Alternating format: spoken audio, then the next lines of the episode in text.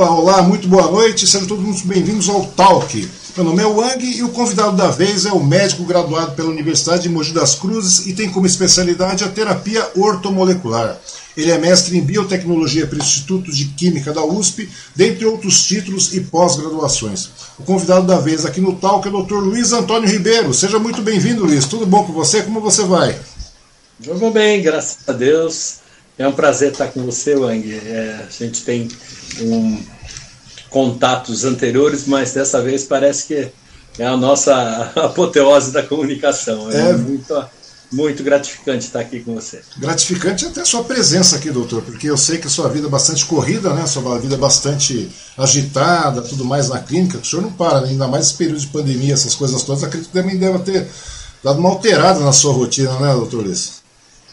É, foi, foi bastante estranho, né? Porque uhum. no começo, quando começou a pandemia, há um ano atrás, é, impactou demais o movimento da clínica uhum. e eu fiquei até apreensivo. Falei, nossa, acabou, é, porque eu, eu, não tenho convênio, né? Uhum. E aí fui, fui atendendo pacientes e criando vivência com, com a doença e também estudando a doença, né?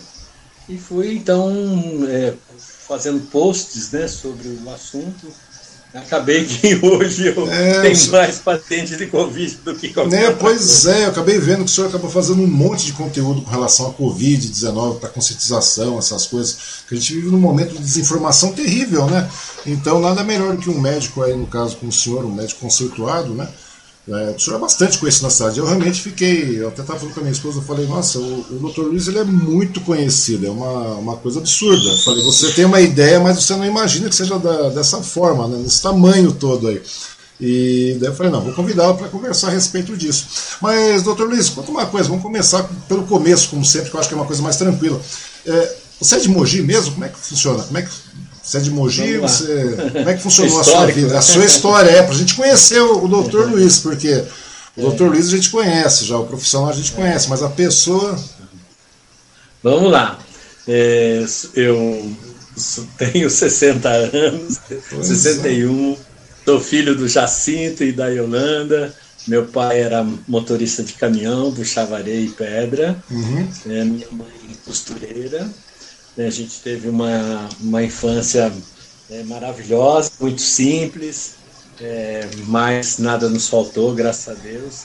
Uhum. E tive a oportunidade, então, por jogar voleibol, de ganhar uma bolsa de estudo, na época no colégio que era o top de Mogi, que era o Policursos. Uhum. Ah, do, do, jogo, do Bugrão, né? Do, que é, Alberto. É, o Alberto Bugrão, é, não é isso? Ele foi meu professor. César. Ele foi meu professor. É isso mesmo. E através do professor Benê, Benedito Aguiar, que me viu um dia no Náutico uhum. e estava lá brincando de jogar basquete. Ele achou que eu tinha porte, altura, me convidou para uma peneira e rapidamente eu me dei bem no voleibol. Fui seleção paulista infantil, juvenil uhum. e fui bolsista por conta de, de tive esse privilégio de, de me desenvolver bem como atleta de voleibol. E isso foi realmente o, um marco diferencial para minha vida, porque era de família humilde, não teria condições de pagar a, a escola que era o top na época em Mogi. Uhum. Daí eu entrei na arquitetura para é. fazer para fazer parte do time da Brás Cubas. Na realidade, hum. não era nem para ser um universitário, era é, o curso de arquitetura, mas o interesse era porque a, de, de, que a gente conseguisse ser os campeões da FUP. Uhum. Naquela época havia a Federação Universitária, Universitária Paulista de Esporte. Nem sei se existe isso ainda hoje, mas aí foi se montou-se um time assim e que a gente foi campeão da FUB. Tinha alguns, o Montanaro da seleção brasileira. Ah, é verdade, Montanaro. Outros colegas aqui de Mogi que também foram seleção paulista e que jogavam em São Paulo. Um timão e a gente realmente foi campeão paulista naquele ano. Só que, na realidade, eu já me senti assim, uma grande angústia de, de, de, de ser a humanidade. Era uhum. isso que passava na minha cabeça. E eu não me sentia útil como arquiteto, né? Uhum. Com todo respeito e adoro arquitetura. Dou minhas arquitetadas aqui em casa, na clínica, uhum. porque formei em técnico de edificações. Então larguei a arquitetura no meio do ano, é, no segundo semestre. Falei na minha casa que eu ia ser é, ia por um cursinho para tentar medicina, todo mundo riu, ninguém acreditou, porque minha vida era jogar voleibol uhum. e, e, e, noitada e tal, coisa de jovem. Coisa da garotada, coisa de jovem. É, e aí eu levei dois anos e meio fazendo cursinho, uhum. e aí finalmente passei na medicina. E foi também jogando voleibol aí em Suzano, graças a Deus. É, Suzano sempre tinha, na ocasião, era uma uma potência emergente no voleibol. E foi com o dinheiro que eu ganhava em Suzano, jogando voleibol. Uhum. É, sempre prestigiado pelo Ricardo Navajas, Exato, que era meio, meio, meio levantador, meio técnico, meio diretor. É, ele era meio tudo, né? Era meio, meio tudo. Ele era meio tudo, Se Suzano teve voleibol no nível que teve, na projeção que teve, deve tudo isso ao Ricardo Navajas.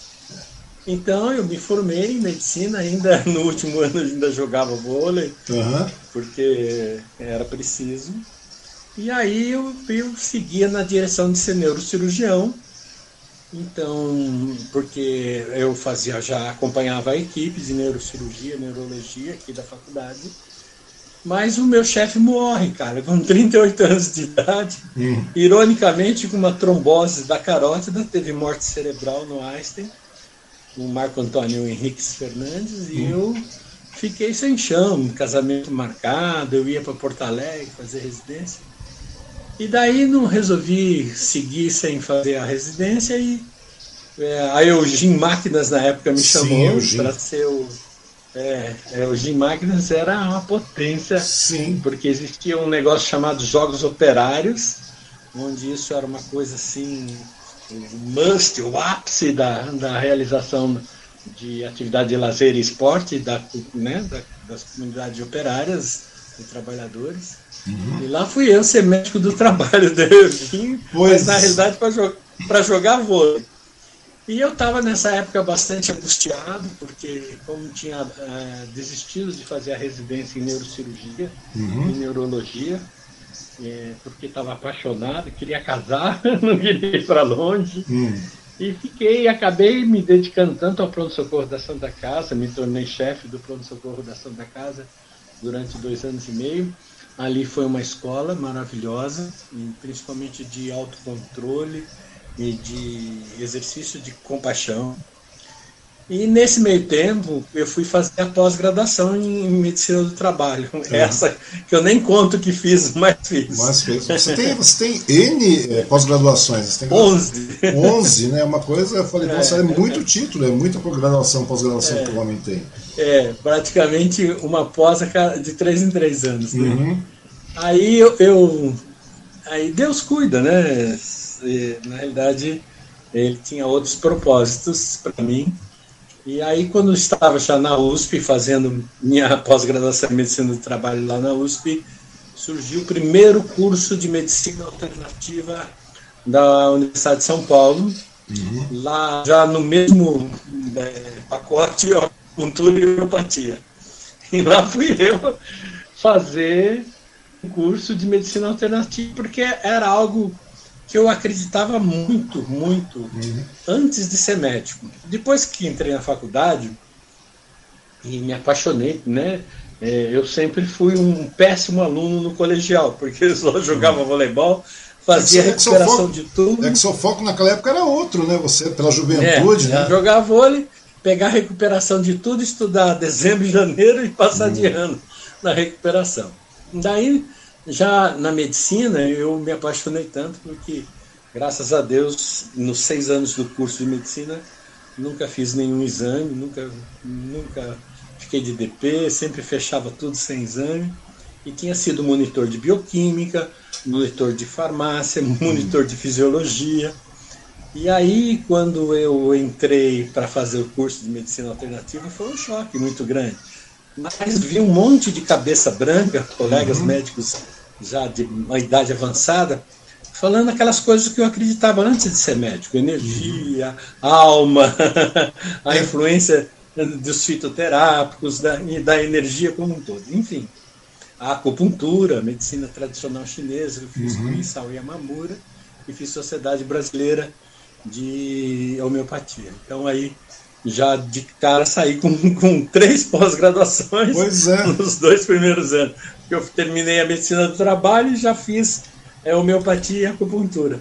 Aí chegou um momento que eu, eu já estava com o meu consultório, tinha é, tomado a coragem de largar o pronto-socorro da Santa Casa, uhum. que era assim, minha fonte de renda de garantida, né? E fui, me arrisquei. Larguei tudo e fui fazer só meu consultório. E graças a Deus eu estava embaixo dos meus ex-professores ali no, no Medicina Center. Era um porão, mas era uhum. um espaço meu. E eu tinha, acho que com certeza contava com, os, com o respeito dos meus professores, porque sempre fui muito bom aluno. E eu era o único médico acupunturista em Mogi que não era japonês nem chinês. Pois é. Então... eu, acho, eu acho interessante então, isso, né? Que o senhor acabou, é. você acabou descambando para um lado, é, é. é. digamos, é, mais fitoterápico da coisa, né? uma coisa mais tranquila até. Isso. Porque na, não, na, não que seja. Aí, concluindo essas, uhum. essa segunda e essa terceira pós, eh, chegou um momento assim que eu me achava muita energia, já estava ficando meio bicho grilo, ia é. trabalhar de taipã e ganhava um monte de duende, de hum. bruxo, não sei o quê. Eu estava confundindo aí, isso com esoterismo também. Começou, é, começou a me dar algum conflito, porque cadê aquele aluno né, que se adorava bioquímica, hum. adorava farmácia, adorava fisiologia? Então fui fazer ortomolecular, porque ortomolecular nada mais é do que você colocar na prática clínica todos os conceitos da fisiologia e da bioquímica humana. Então, você fazer interferências com minerais, vitaminas e alguns antioxidantes, bioflavonoides, fitoterápicos. Você colocar essas intervenções terapêuticas que vão atuar diretamente na bioquímica e na fisiologia, no, por você conhecer bioquímica e fisiologia do, do corpo. Mais tarde, a ortomolecular no Brasil se, se deturpou muito com artistas globais dizendo uhum. que emagreceu pela ortomolecular é, e alguns é, médicos. É porque, na realidade, doutor, o senhor, o senhor me, me pergunta se estiver errado, né? Mas a, a questão da, da medicina ortomolecular não é a questão de você promover o equilíbrio na, na, na corrigindo, corrigindo as coisas através de, de de, é de um aspecto geral. Você isso. pode corrigir isso através de, de suplementação, alimentação, tudo mais, né? minerais, vitaminas, essas coisas todas, não é isso? Isso, orto é equilíbrio molecular. Uhum. Então, é assim, o intuito é justamente isso. É a terapia ortomolecular, não medicina. É, desculpe, a terapia. A terapia. Pode, é, ela pode ser utilizada em qualquer prática médica, na ginecologia, na endocrinologia, na oftalmologia. Por quê? Porque ela vai interferir nos processos bioquímicos uhum. e, e, fisiopatológicos do paciente, utilizando-se sempre de recursos os mais naturais possíveis. Uhum. Isso é ortomolecular. Não tem nenhum né, grande mistério. Fizeram muita mistificação. Uhum. E aí isso, infelizmente, ganha a, a não credibilidade por parte de alguns médicos mais céticos. Entendi. Infelizmente. Eu acabei até tirando do meu receituário, ah. porque comecei a ter, constran... ter constrangimento de fazer ortomolecular. Mas ortomolecular foi a minha, foi a minha iniciativa para uma quarta pós-graduação, uhum. justamente por conta disso, porque eu estava me sentindo muito energia. Muito energizado, pouco, digamos. É, tava, muito alternativo. É, estava muito esotérico quase, não é isso? Chegava é, a ser quase esoterismo. Tava, né? é, é.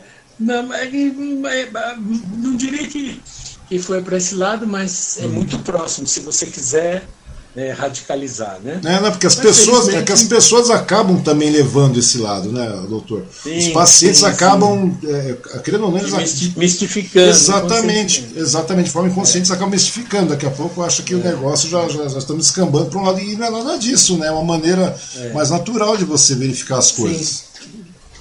Então, daí, terminando a horta molecular, e foi assim uma coisa muito legal, foi um reencontro, né? Uhum. A bioquímica, a fisiologia que eu sempre fui apaixonado. E daí pude agora atender os pacientes naquele momento já com mais equilíbrio. Esse aqui eu vou aplicar método alternativo, esse aqui vou aplicar medicina tradicional, esse aqui vou usar todos os recursos né, da ortomolecular. E assim também começou muito apelo para o emagrecimento e fui fazer uhum. é, é, Instituto Magistral, acabei fazendo endocrinologia, aí já estamos na quinta pós. É. E aí comecei também um grupo e fundei a Sociedade Brasileira AMEFITA, Associação Médica de Fitoterapia. Fizemos uma pós-graduação em fitoterapia, já foi uhum. a sexta. Nessa época eu estava com muitos resultados de, de estética, é, emagrecimento mais precisamente, e aí as pessoas me cobravam muito procedimento estético. Uhum. Então fui lá e fiz a sétima pós, que é a Sociedade Brasileira de Medicina Estética, no, pelo Instituto Magistral também. E aí comecei é, fazendo um botox num tempo, é, uhum. que olha que interessante, que todos os cirurgiões plásticos achavam o botox uma coisa menor, pequena, então eu comecei Botox em 95. Quando alguns oftalmologistas estavam fazendo para abismo, uhum. acabei que eu tive uma paciente é, de acupuntura que ela tinha distrofia muscular progressiva, que era uma doença que impedia ela de trabalhar porque os músculos se contraíam. Uhum. E ela estava num grupo experimental de uso de toxina botulínica ela era uma dentista de São Sebastião e me trazia o Botox para aplicar os pontos de acupuntura. Uhum. E daí eu já tinha lido alguns trabalhos sobre medicina estética e minha sogra, a Heloísa, e, minha, e mais uma outra paciente foram minhas três primeiras pacientes de Botox há mais de 20 anos atrás. Pois é, exatamente isso. E daí, mais, é, décadas. E aí né? medicina estética cresceu bastante, muita gente entrou nessa área hoje, então meio que é, que nem clínica popular de, de dentista por aí. É. Mas é, aí naquela ocasião eu tive também, já comecei a abrir é, com a clínica do SPA uhum. nessa época e conheci, tive a oportunidade de fazer então a oitava pós em lipoaspiração, lipoescultura, que, que o, funda, o, o, criador da técnica de lipoaspiração e lipoescultura estava no Brasil, o professor Pierre Fournier. Então tive a chance de fazer essa pós com ele. Já bem, já era bem idoso, mas foi ele inventou, né, a lipoaspiração. Foi uma honra uhum. muito grande. E aí conheci o Norton. Então sempre que é o cirurgião plástico que que trabalha comigo já tem 18 anos. Uhum. a gente sempre, ele me deu essa oportunidade de uma maneira a ficar dentro da legalidade como auxiliar dele em todas as cirurgias de lipoaspiração, lipoescultura dos, dos nossos pacientes aqui de Mogi eu participo. Uhum. Mas não sou cirurgião plástico.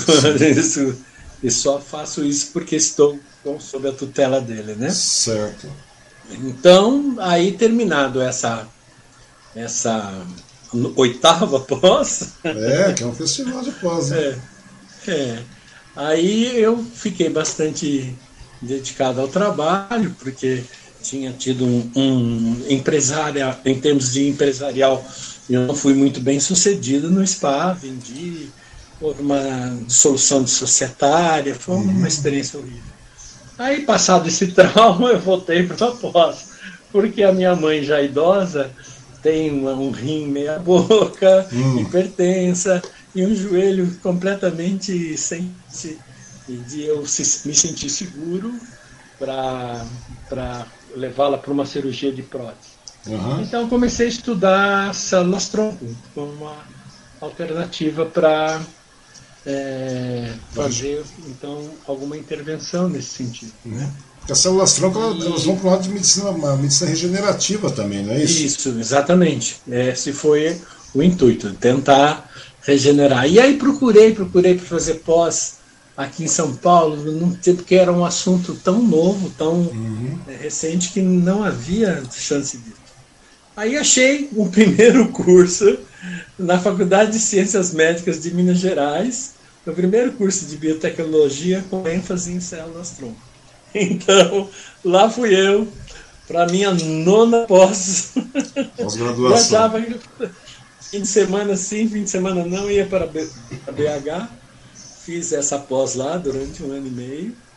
E, mas ela foi muito boa para eu é, ter uma imersão nesse, nesse mundo da medicina regenerativa, nesse universo.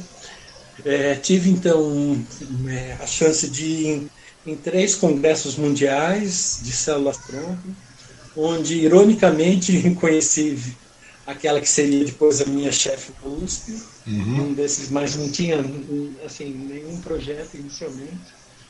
E foi em Pasadena, estava no, no, no, Congresso Mundial de Células-Tronco lá, e aquelas coisas que Deus prepara, né? Acabei e com vários e vários salões, acabei sentando ao lado dela uhum. e acabei descobrindo que a gente estava praticamente no mesmo, praticamente não, no mesmo hotel. E aí construímos uma, um primeiro relacionamento científico ali em Pasadena, naquela cidade da Dilma. Uhum, é, e daí voltamos, ficamos um ano sem contato, mas eu com o meu grupo de BH é, tocamos um projeto de abrir um, um centro de tecnologia em, em terapia celular. Uhum. Fizemos alguns pacientes experimentais em algumas áreas de medicina, já usando células-tronco de medula óssea, células-tronco mesenquimais de medula óssea. E depois de um ano, já num outro congresso internacional aqui no Brasil de células-tronco, eu resgatei esse contato no congresso com a professora Mary Cleide Sogaiá. Uhum já tinha alguns projetos em mente, levei para ela e ela se interessou bastante. E eu, então, é, ela me falou sobre o mestrado profissional que existia no Instituto de Química da USP. Então, lá fui eu, apresentei esse projeto para os reitores, para o é, diretor do Instituto de Química da USP. Foi muito bem aceito. É, uma receptividade enorme, porque eu era o veião da turma, né? Uhum. Já estava aí com 57. E lá fui eu para minha décima pós-graduação em. Aos 57 anos. É, fui fazer, defendi a minha tese no ano retrasado, 59. Uhum. E lá fiquei dois anos indo a Paulo, no Instituto de Química da USP, e no laboratório no céu, que depois veio, passou, tive mais uma vez essas coisas do destino, né? Nosso laboratório passou a ser da Faculdade de Medicina da USP. Uhum. Eu entrei na e terminei com o nosso laboratório sendo é, é, adquirido, né, incorporado pelo, pela Faculdade de Medicina da USP na, na, na, no Departamento de Medicina Regenerativa. Uhum. Então, em há dois anos atrás, defendi uma tese de biomateriais, que a intenção é usar na minha mãe, que ela está com 93, acho que vai dar tempo. e aí criei um, fiz todo um ensaio em animais, usando células-tronco e um, um, um polímero associado a pó de titânio, e defendi essa tese. É, nunca antes na história da USP havia três chefes de departamento para me avaliar, uma coisa inédita, hum. mas uma honra muito grande, né? E lá passei, graças a Deus, tenho esse título também. Mas, é... mas antes de morrer ainda vou fazer a décima primeira. Então, não, aí tem chão, isso. Você tem muito chão aí. Você está com 61 anos, está intacto aí, rapaz. Eu estou com 10 anos a menos, já estou cheio de dor aqui, tudo capenga. Não, e eu, é, eu vejo. Essa parte a gente não comenta. Né? Não, mas eu vejo que é interessante, né? Como é que o seu interesse né, de, de, de jogador de vôlei acabou. Né, você, ah, vou, vou, fazer, vou cursar medicina, fazer um cursinho para medicina, foi, foi. E daqui a pouco você vai ver, hoje você já é referência na, na medicina ortomolecular, na, na, na terapia, com a terapia ortomolecular. né, a terapia, a medicina tradicional também, a terapia ortomolecular, e agora a terapia com células-tronco, né, que é uma coisa bastante inovadora. Você mesmo falou assim que é um advento incrível, né? Algum tempo atrás você mesmo escreveu isso aí a respeito disso, falando que uh, a utilização das células tronco, das células tronco hoje, praticamente como se você estivesse chegando e, como é que se diz? É, como se tivesse é, sido descoberta a penicilina novamente, uma coisa assim que você falou um tempo atrás, não foi isso? Sim, você é, falou, uma, é uma evolução, uma revolução. É uma evolução enorme na medicina, né? Os ganhos são enormes com relação a isso aí. Mas com relação à célula tronco, é uma coisa bastante nova ainda, né? Terapia a terapia ortomolecular a gente sabe que é um equilíbrio e tal, tudo mais, que as pessoas conseguem resultados, é, porque não tem essa história de idade, você em qualquer idade, qualquer situação, qualquer. Realmente você pode aplicar a terapia, a terapia ortomolecular, né? Inclusive, como você falou mesmo, ah, você já tem, você tem redução, você tem redução de peso, tem um monte de coisa.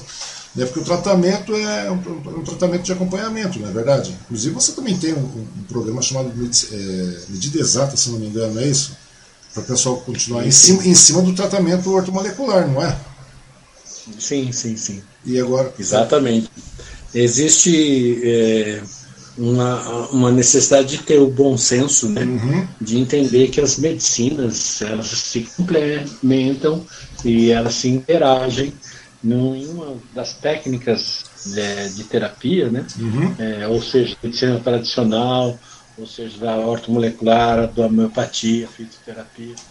Elas estão aí em benefício do homem, né? Sim.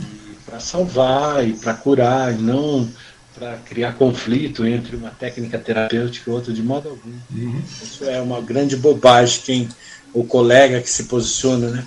Eu vejo muito isso agora, né?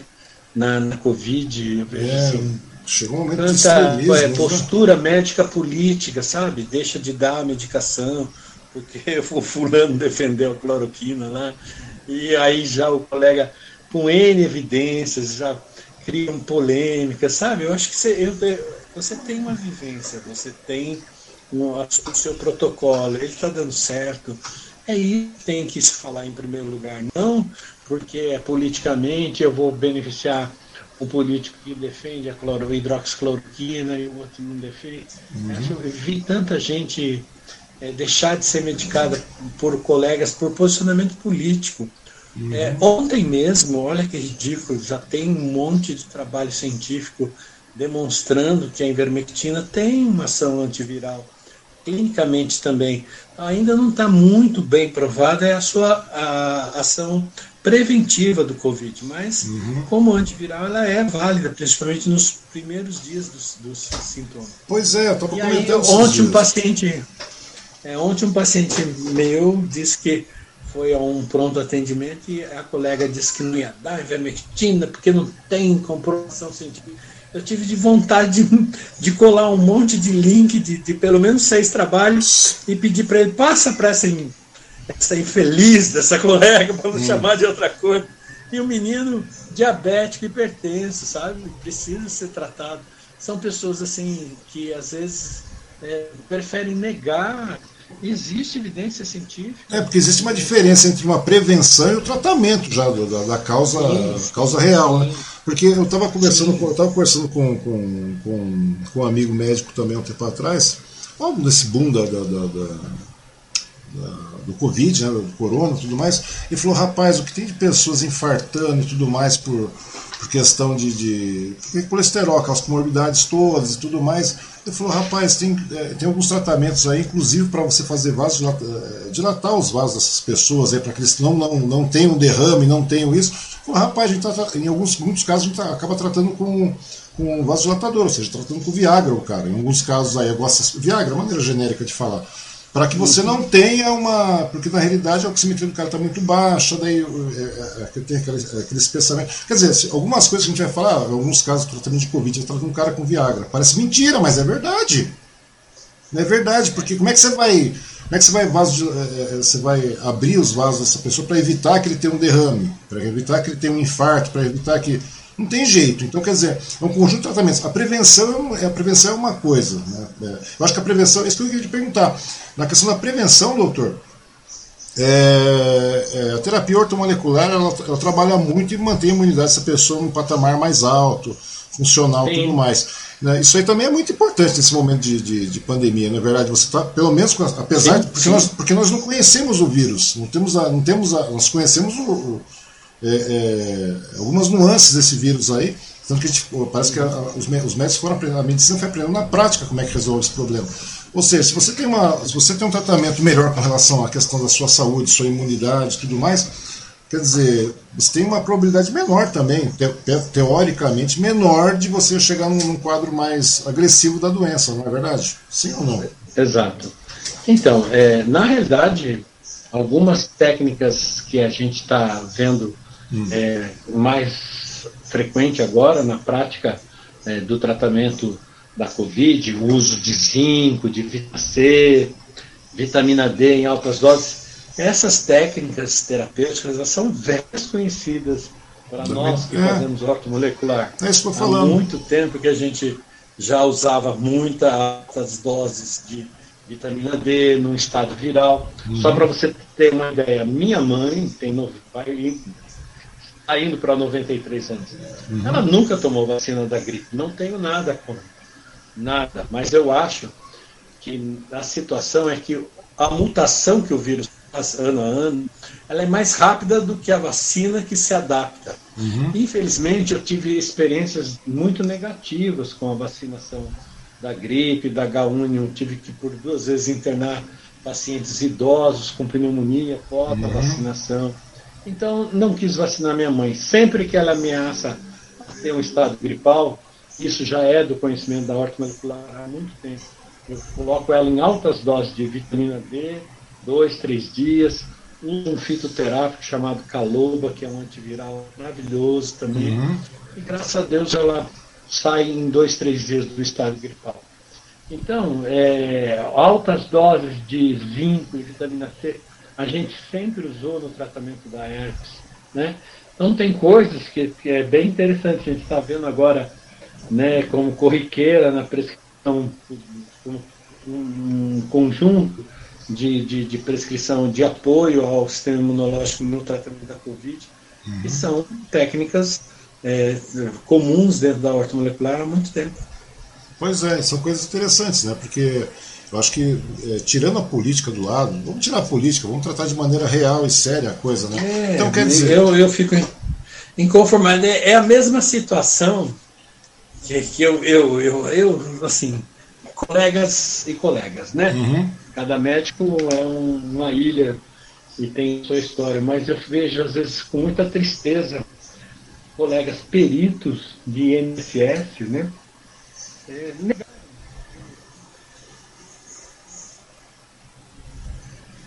Seu áudio caiu, doutor. É, ah, estavam me ligando. Ah, tá. É questões assim, assim gravíssimo, né, de necessitando de benefício do afastamento, o perito lá e nega, né? Eu fico me perguntando, o cara estudou seis anos para salvar vidas, fez especialidade, aí se torna um perito e se torna uma pessoa má, né? Aí o cara está no pronto-socorro, dentro de uma pandemia, sabe os recursos que existem, e aí por outro posicionamento político, o médico não prescreve o paciente. É, é, eu consigo entender isso, sinceramente. Mãe. Porque no, seu jura, porque no seu juramento, quando você se torna médico, você vai lá, jura, a sua intenção é salvar as pessoas. Então, ou seja, tudo bem, se tem comprovação científica ou não, é uma coisa que vai ser colocada. Acabou sendo colocada à prova.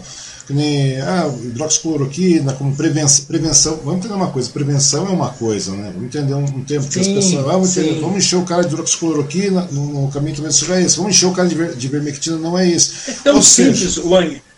É tão simples, a questão da hidroxicloroquina é, é uma questão de metodologia científica. Uhum. Para você fazer um trabalho para demonstrar que a hidroxicloroquina funciona, você tem que documentar que o paciente está com Covid. Uhum. Aí começa o, nosso problema, porque o paciente com Covid, menos que 70% é, vão positivar né, uhum. é, é, no terceiro, segundo, quarto dia. Sim. A grande maioria vai positivar, tanto no suave como na sorologia, no sétimo dia para frente. Uhum. Aí o que, que acontece? O paciente já agravou, e aí você vai a cloroquina depois que teve a confirmação da, da positivo no porque é, é o jeito de desenhar o estudo. O estudo científico uhum. precisa de comprovação que aquele paciente estava com Covid, sorologia, RT-PCR. Aí é tarde. É tarde. A hidroxicloroquina, eu tenho uma boa experiência, ela funciona até o terceiro, quarto dia do início dos sintomas. É hum. muito rápida a resposta. Então é mais ou menos a seguinte situação: você está lá no interior do Brasil e você tem como antibiótico ali na sua mão fosfomicina. É um antibiótico uhum. rústico ali. Mas você viu um paciente, você escutou o paciente com febre, 39 graus, cheio de catarro, dor no peito. Você não tem o raio-x, mas você tem certeza que ele está com pneumonia. Você vai fazer o quê? Qual é o antibiótico que você tem? Você tem amoxicilina com clavulin? Não, você não tem. Você tem fosfomicina. Uhum. É o que você tem, você dá. Sabe o que acontece? Dois dias depois o paciente está muito bom, sarou. E aí?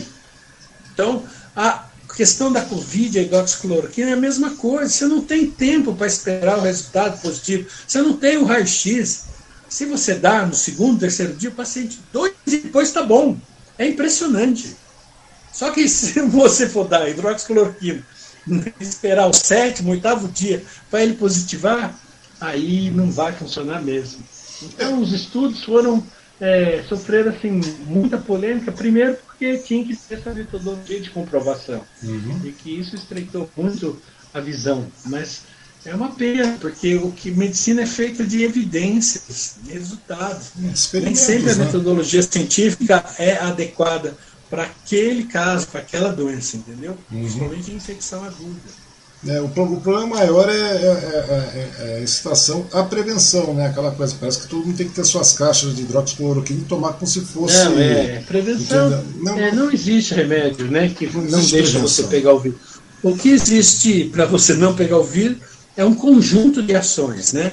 Volta a tomar, manter você com uma boa alimentação, bem hidratado, bem alimentado, suplementado com vitamina D, para que se você pegar, você tem menos chance de fazer complicações, uhum. mas ela não te previne de não pegar. Exatamente, não tem como você não pegar. Muito. Ou seja, nesse caso, terapia ortomolecular é indicada em toda e qualquer situação, não é verdade, doutor? Se você faz isso, você tem. É, não, como, não só como suporte. Exatamente, mas. Como suporte. Exatamente, como suporte você tem tudo isso aí. Porque na realidade você tem um, um ganho exponencial de, de, qualidade de vida. Né? O que a gente estava evidenciando a Covid agora, porque a Covid é, é, é, é a questão Sim. do momento, mas, ou seja, mas o ser humano está assolado por N outros problemas e tudo mais, inclusive problema depressivo. Tudo. Eu estava conversando com, com um rapaz aqui, com um conhecido, ele estava falando que uma boa parte das doenças também, questão de depressão tudo mais, são coisas que, que, que são psicossomáticas que você vai adentrando e parece que não, o seu organismo entra em processo de depressão e, né, e você fala, você está falando besteira. Não deve ser não, porque o senhor me corrige também se estiver errado, Luiz. Mas parece que a pessoa, no processo, num processo depressivo, a sua imunidade baixa, tudo baixa, você é, é, daí você fica mais propenso a ter outras, outras, outras enfermidades, outras. É, sei lá, você acaba ficando uso... doente. Eu uso um exemplo muito, muito simples para essa situação, uhum. para dizer como a felicidade fortalece o sistema imunológico. Você já viu criança de férias na praia, chupando gelada, no ar-condicionado, banho na piscina gelada. Essa criança gripa, o pai grita, não, não eu vejo isso aqui em casa. o dia inteiro. E aí, por que, que não fica gripado? Porque está feliz. A criança estava de férias uhum. na praia, dorme com o ar-condicionado no quarto, chupa sorvete inteiro, fica na piscina e não pega gripe nenhuma, por quê? É porque está feliz. Então, essa é a grande evidência, né? O ser humano entristecido é um ser, ser humano muito vulnerável à doença. Exato. Doença contagiosa. Ele falou, tudo começa de uma maneira é, psicossomática, você vai ficando. Não digo que seja isso, mas falando que uma boa parte dessas doenças que você acaba trazendo, acaba trazendo devido a essa questão de você se deprimir, você é, baixar sua, sua imunidade, que acaba baixando mesmo, porque você acaba ficando um pouco um tanto quanto sem perspectiva, e automaticamente você vira um alvo para essas coisas todas acontecerem na, no seu organismo, né? Derrubar o sistema imunológico, é. automaticamente vai isso. E nesse meio período de pandemia, doutor, como é que foi? Você encontrou muita gente é, é deprimida no seu, no seu consultório? Como é que foi o negócio? Sim, sim. Como é que até fiz um vídeo, mudança? né, que eu falando sobre isso, que é a nossa quarta fase, né? Uhum. As pessoas né, realmente em um estado de pânico, ansiedade com fobia, né?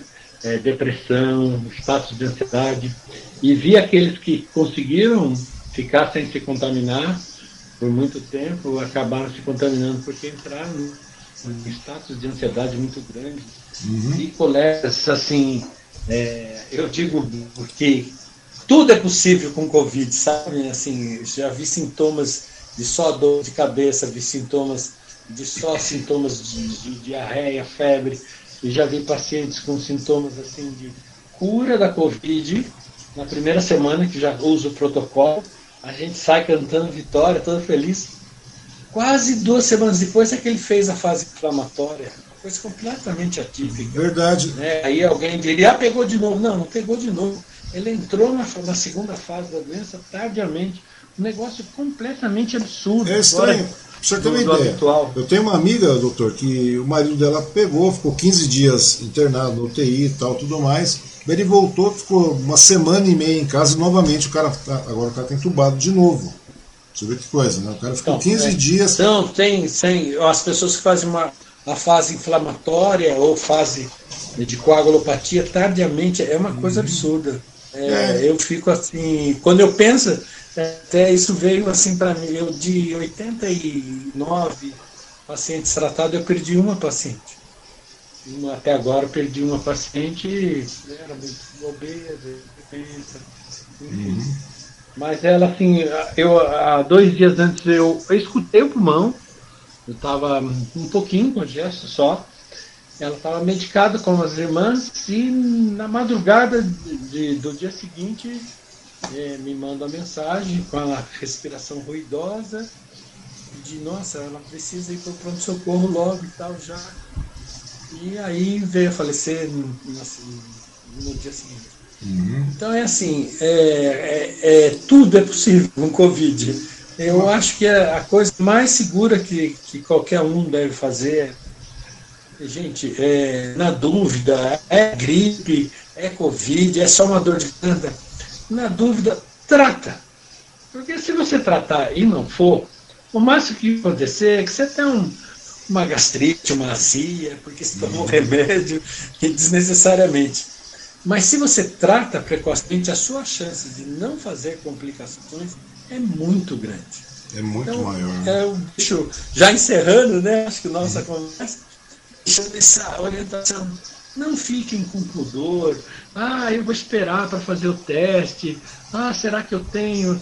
E também não fiquem fazendo teste antes de sentir. Uhum. Tudo vai dar negativo. PCR, sorologia, ou da farmácia. O é teste, da, esse, teste de far, esse teste de farmácia é confiável, doutor? Ou não? São sim, são, são, desde que você faça dentro do, do, do, do período certo, né? Uhum. É porque Mas na... é isso. Eu, é porque a gente vê tanto caso acontecendo aí, né, com relação a isso, a gente fica pensando, né, muitos desses casos aí, é, por exemplo, a, avó da minha, da minha, da minha mulher, ela tem 91 anos, teve Covid, passou tranquilo. Agora, os tios dela, que são totalmente jovens, praticamente ficaram de cama, caindo, tal, por pouco não foram entubados. Inclusive eu, no, começo do ano, no ano passado, né, no ano passado, logo no início, eu fui a São Paulo, acabei entrando numa aglomeração, não tinha jeito, e acabei voltando. Daí passou uns dias, eu fiquei 15 dias ruim aqui, mas sem respirar praticamente, colocando a cabeça para fora do, do, da janela para poder respirar. Dormia sentado, doutor, pra você ter uma ideia. Daí eu falei, ah, você testou Covid? Meu amigo, naquela época era tudo novidade. Imagina só em, em início de janeiro, fevereiro. Então é uma coisa bastante complicada. Mas uma pergunta que eu quero fazer para o senhor aí, é, passando essa, essa questão da, da, da Covid, que é uma, tem que ter um controle né, com relação à vacinação, até porque a gente não sabe como é, quanto tempo dura essa imunidade promovida pela vacina, tudo mais, a gente não sabe com, com essa, mudanças, as mudanças dessas cepas, essas coisas todas aí, a, a, possível reinfecção da coisa toda. Quer dizer, nesse meio tempo o negócio é, é manter aquele tratamento lógico, a gente se isolar, ficar, é, manter o distanciamento, usar máscara, faz aquela coisa toda, procura se higienizar também de uma maneira mais tranquila. É claro que você também não vai sair abraçando todo mundo, mas também você não pode parar, de, não pode deixar de viver, né? Então você tem que começar a fazer isso aí. Sim. Mas, vem cá, doutor. Mas voltando agora para um assunto que é bastante interessante, que é o mote da, da questão, né? Que é com relação à terapia molecular, é mais do que sabida, né? Eu vejo seu consultório sempre, a sua, a sua clínica, a clínica Espaço lá, ela sempre funcional. Tem, você tem um, uma, uma gama de clientes de, de todas as classes lá e eles alcançam, alcançam objetivos. Né? Essa é a grande verdade, porque a terapia molecular, é, ortomolecular não tem como dar errado. Né? Porque toda pessoa pode, né? Ou tem alguma restrição para isso? Não, não, não existe medicina infalível, né? Uhum. Eu acho que assim, tudo é, é posta, né? também tenho muita procura de pacientes com dor, né? Uhum. Dor crônica, principalmente por artrose ou por degeneração articular. Atletas também, por conta de usar técnicas de medicina regenerativa, que é o plasma rico em plaquetas. Uhum. Então, a gente sempre, e especialmente nos casos de paciente com dor, a gente não tem essa é, questão de falar, olha, vai 100% garantido que vai sarar, que vai ficar sem dor, porque depende também do paciente respeitar as etapas do tratamento. Uhum. A fase de desinflamação, daí a de reabilitação, depois a fase de fortalecimento daquele conjunto osteoarticular e muscular. Então, o paciente tem um dever de casa a ser cumprido. Uhum. Muitas vezes, quando ele já melhora da desinflamação, da inflamação, porque uma coisa é você ter atitudes desinflamatórias. Sim. E que potencia isso, por quê? Você é potencializar os caminhos naturais de cura da inflamação. Outra coisa é você encher a cara de anti-inflamatório. O anti-inflamatório tira a dor, diminui a inflamação, mas ele é anti o seu estômago, anti o rim, anti a sua produção de sangue. Verdade. Então é algo que você não pode fazer é, a longo prazo. Então a gente faz muito tratamento de dor usando as técnicas de regenerativas, uhum. medicamentos naturais, uso de plasma rico em plaquetas, e daí sim, reabilitação, e daí depois então recuperação a articulação, o conjunto muscular, fortalecimento, para que ele não fique em ciclos de dor. Entendi. Então, não existe medicina infalível, né? Não se pode falar que a ortomolecular é, é infalível. Não, ela tem como dar errado, porque uhum. também existem os limites. É do tamanho do processo degenerativo, da idade do paciente, uhum. do, gra do grau de comprometimento anatômico da lesão, entendeu? Entendi. Mas nesse caso aí, independente disso, o ganho é real. Você tem um ganho. Sim, Pela sua atual sim. situação, você tem é, um ganho. Mas é assim, esse, depende desses fatores que eu estou te falando. Uhum. O tamanho da lesão, ou a idade do paciente, ah, sim, as alterações da, da, anatomia dessa lesão, entendeu? Uhum. Sim, é claro, mas aí, obviamente, independente disso, ele, tem, ele passa ganho, ele pode não ter a solução em cima disso. Mas agora, com, com a, uma coisa bastante interessante é a medicina regenerativa, como você estava falando, né? Com a célula tronco. Uhum. O que, que vem a ser a célula tronco, Luiz? É, essa que é a minha Aguarde pergunta. a nossa próxima entrevista é. só sobre esse assunto, porque você vai ter que me chamar de novo. É, porque daí tem, tem célula tronco. É, tem assunto demais aí. E é, é muito legal isso aí. Começar, eu, eu, tenho, eu tenho compromissos agora. Ah, mas tá bom. Se você começar a falar de células. É, porque é um assunto bastante. Vai... É, porque na realidade já cai para tudo, né? Você já cai para já cai para biotecnologia, já cai para todo esse lado aí, né? É uma sim, coisa bastante sim, sim. interessante. É, mas, pois é. eu estou uhum. brincando, mas falando sério. Vai ser uma honra e um prazer se você prazer. me chamar. Chamo novamente, mais claro, um, é um grande prazer. Mais um, uma, um bate-papo. Aí uhum. vamos falar só de células tronco. Tá certo. E nesse meio tempo, doutor Luiz, as suas considerações para todo mundo que está assistindo, né? O pessoal que vai assistir e tudo mais, agradecer a todo mundo que está assistindo. E tem um detalhe, o senhor está com a clínica Espásio lá, né? Só tem uma unidade ou tem mais unidades da clínica Espásio? Não, é só Mogi das Cruzes mesmo. Uhum. É a rua Antônio Meia, 117. 117. E para procurar, é, procurar você nas redes sociais, como é que faz? É, doutor Luiz Antônio Ribeiro. Doutor Luiz Antônio Ribeiro ah, tem o seu site, é. luizantonioribeiro.med.br, não é isso? Isso, isso também. Então tá bom. Mas é de verdade, de verdade mesmo, doutor Luiz, muito obrigado. Eu sei que você tem compromisso, agradeço a disponibilidade de tempo aí. Eu sei que é uma coisa bastante corrida a sua vida aí.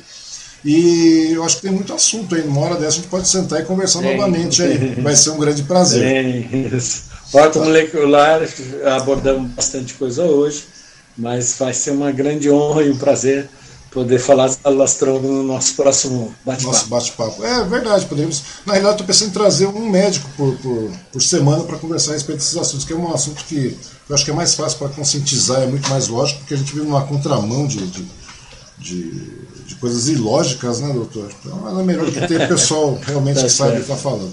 Doutor Luiz, muito obrigado pela sua participação, muito Eu obrigado por todos que, que, que estiveram conosco aqui. E amanhã não tem, né? Só na segunda-feira. Segunda-feira temos o professor Wagner Ramos aqui de Suzano também, que vai dar uma conversada boa conosco aqui. Tá bom, doutor Luiz? Muito obrigado pela sua participação, muito Eu obrigado a todos que estiveram juntos conosco aí. Um grande abraço a todos e até segunda. Um abraço, boa noite. Outro abraço. Thank you.